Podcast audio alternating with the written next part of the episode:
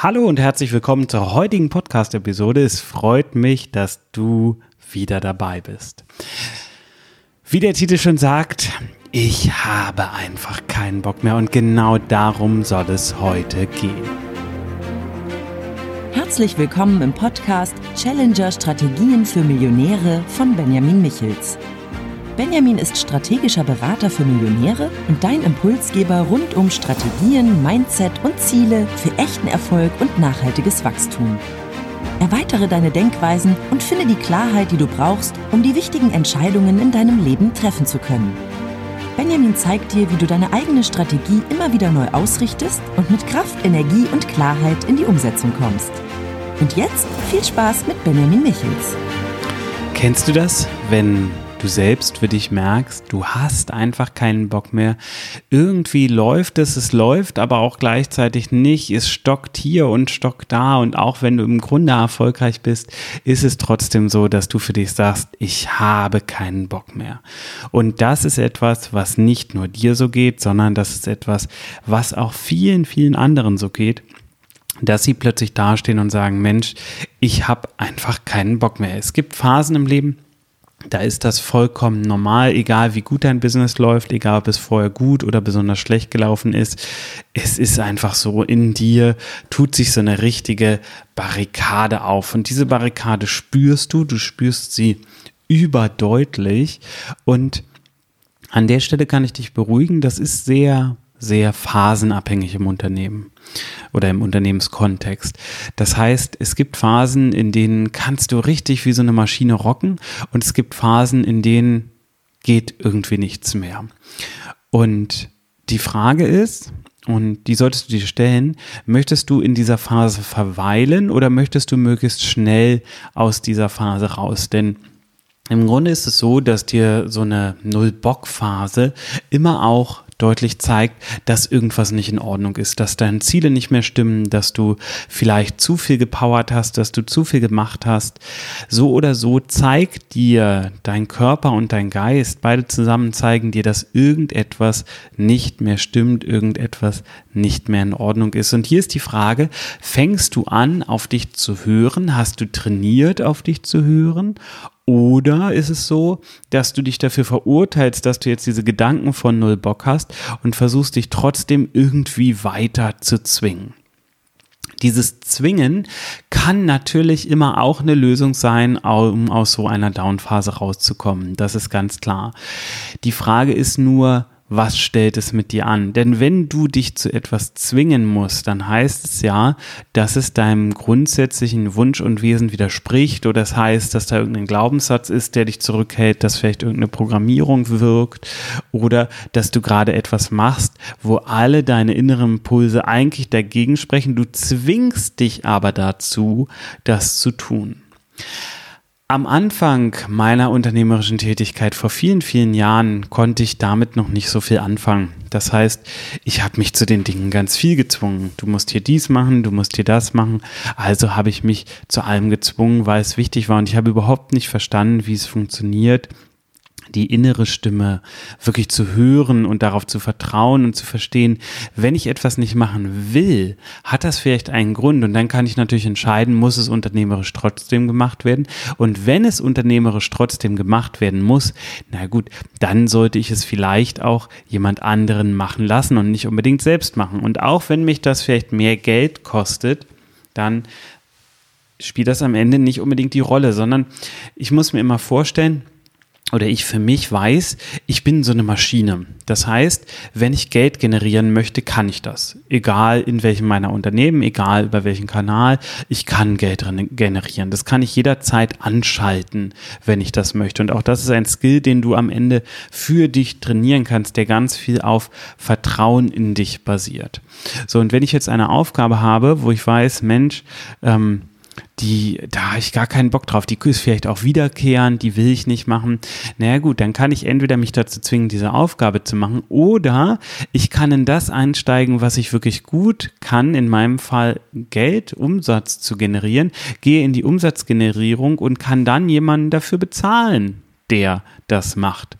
Oder noch besser, mein Unternehmen ist schon so gut aufgestellt, dass ich dafür einfach so jemanden bezahlen kann, ist aber aus irgendeinem Grund bisher noch nicht gemacht habe. So, es gibt also die Aufgaben, wo ich merke, ach Mensch, da habe ich gar keinen Bock drauf. Es gibt aber auch die Phasen und da würde ich ein bisschen unterscheiden. Nur weil du mal auf eine Aufgabe keinen Bock hast, die vor dir herschiebst, also prokrastinierst, ist das noch nicht unbedingt so eine Null-Bock-Phase. Aber es gibt diese Null-Bock-Phasen und die sind natürlich für dein Unternehmen auch gefährlich, weil bei dir in der Regel sehr, sehr viele Fäden zusammenlaufen und da, wo diese Fäden zusammenlaufen, wenn da nichts passiert, dann liegt natürlich vieles gleichzeitig. Und das hat immer ein bisschen mit Vorarbeit zu tun, aber auch mit dem Hier und Jetzt.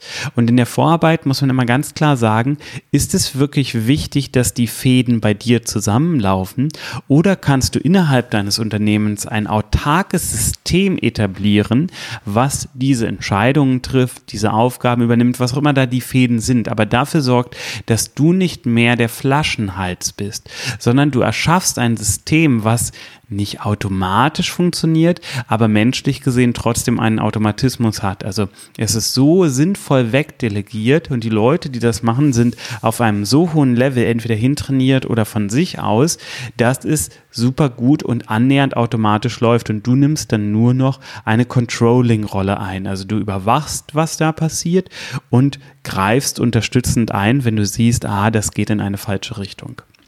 Und das ist die erste Variante, wie du mit so einer Null-Bock-Phase umgehen kannst. Aber, muss man ganz klar sagen, das ist etwas, was nicht in der Null-Bock-Phase passieren darf. Also das musst du vorher etablieren, um in der nächsten Null-Bock-Phase gut aufgestellt zu sein.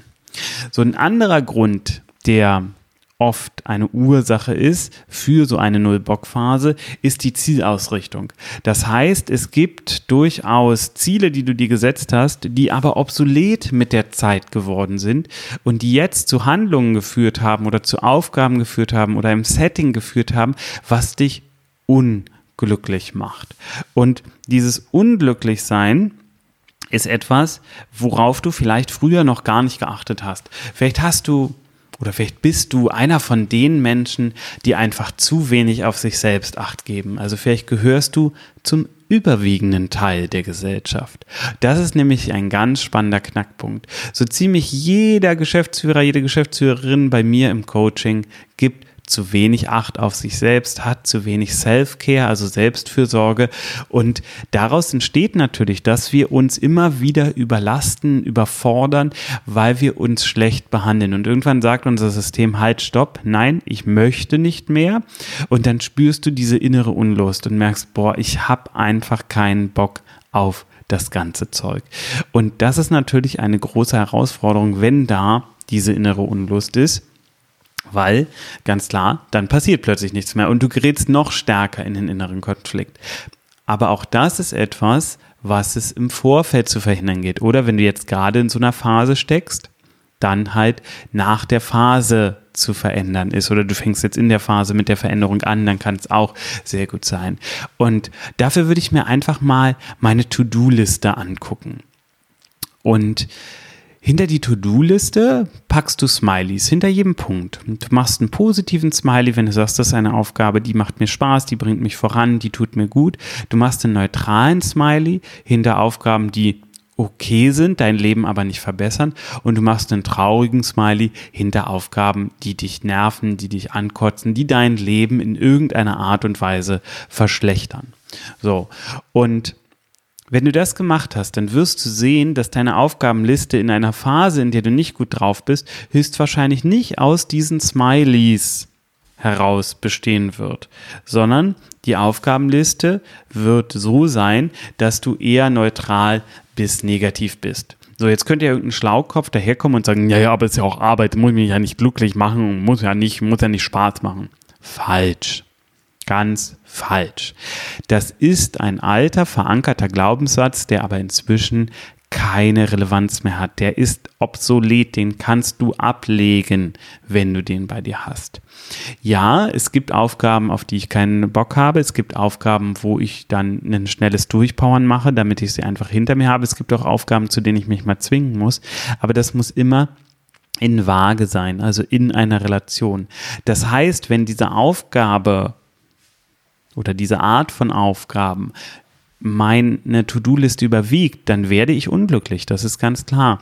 Das heißt im Gegenzug wiederum, dass meine To-Do-Liste ein gewisses Gleichgewicht haben muss. Sie muss mindestens bei neutral rauskommen, im viel besseren Fall bei positiv, weil am Ende lebe ich von meiner Energie. Wenn ich durch meine Arbeit motiviert werde, dann bin ich so stark motiviert, dass ich diese Motivation in meine Arbeit reingebe und dadurch noch mehr von meiner Arbeit motiviert werde. Also wir haben eine positive Aufwärtsspirale statt einer negativen Abwärtsspirale.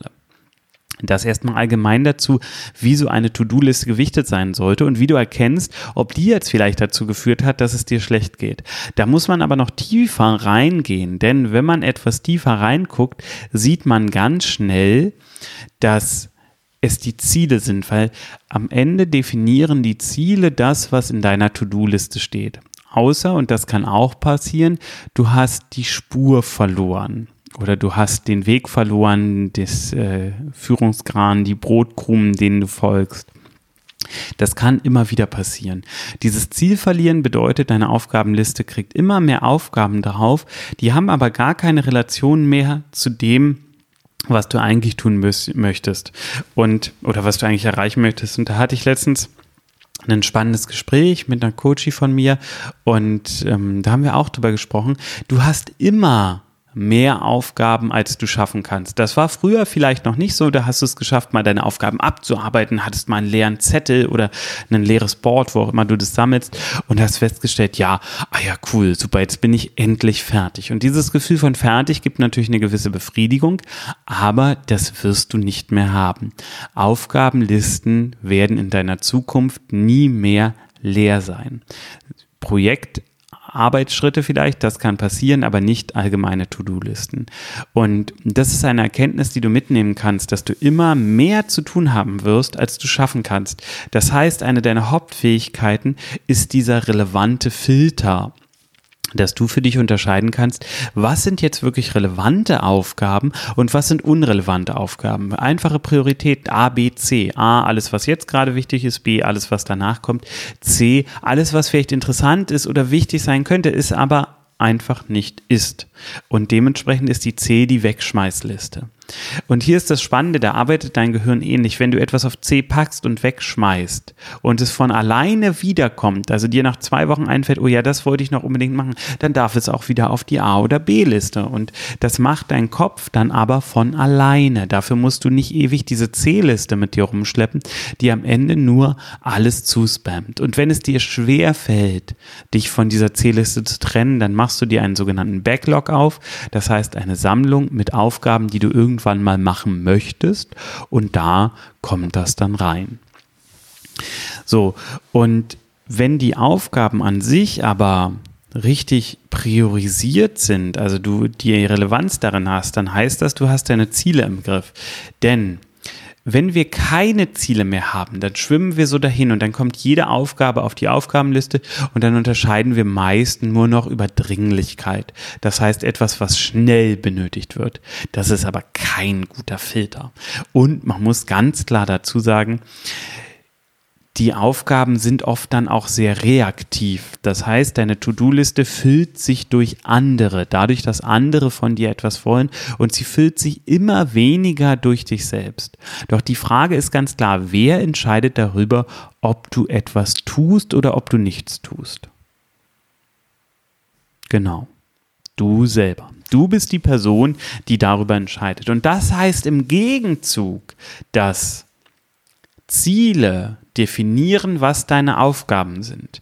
Du setzt dich hin und überlegst dir, was ist mein Ziel? Wo möchte ich eigentlich hin? Wo soll die Reise hingehen? Und diese Ziele müssen jetzt nicht für zwölf Monate in Stein gemeißelt sein, meine Ziele halten oft nur vier Wochen, weil ich danach schon so neue Informationen generiert habe, dass ich die Ziele wiederum anpassen kann. Manche werden auch obsolet, weil klar ist, es ist so nicht erreichbar.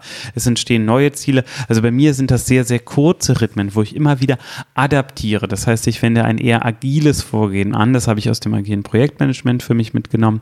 Ich wende auf meine Zielfindung ein agiles Vorgehen an und passe anhand neuer Erkenntnisse immer wieder an. So, und ich kann mich bei jeder Aufgabe, die auf meiner To-Do-Liste steht, fragen, bringt die mich in meinen Zielen voran?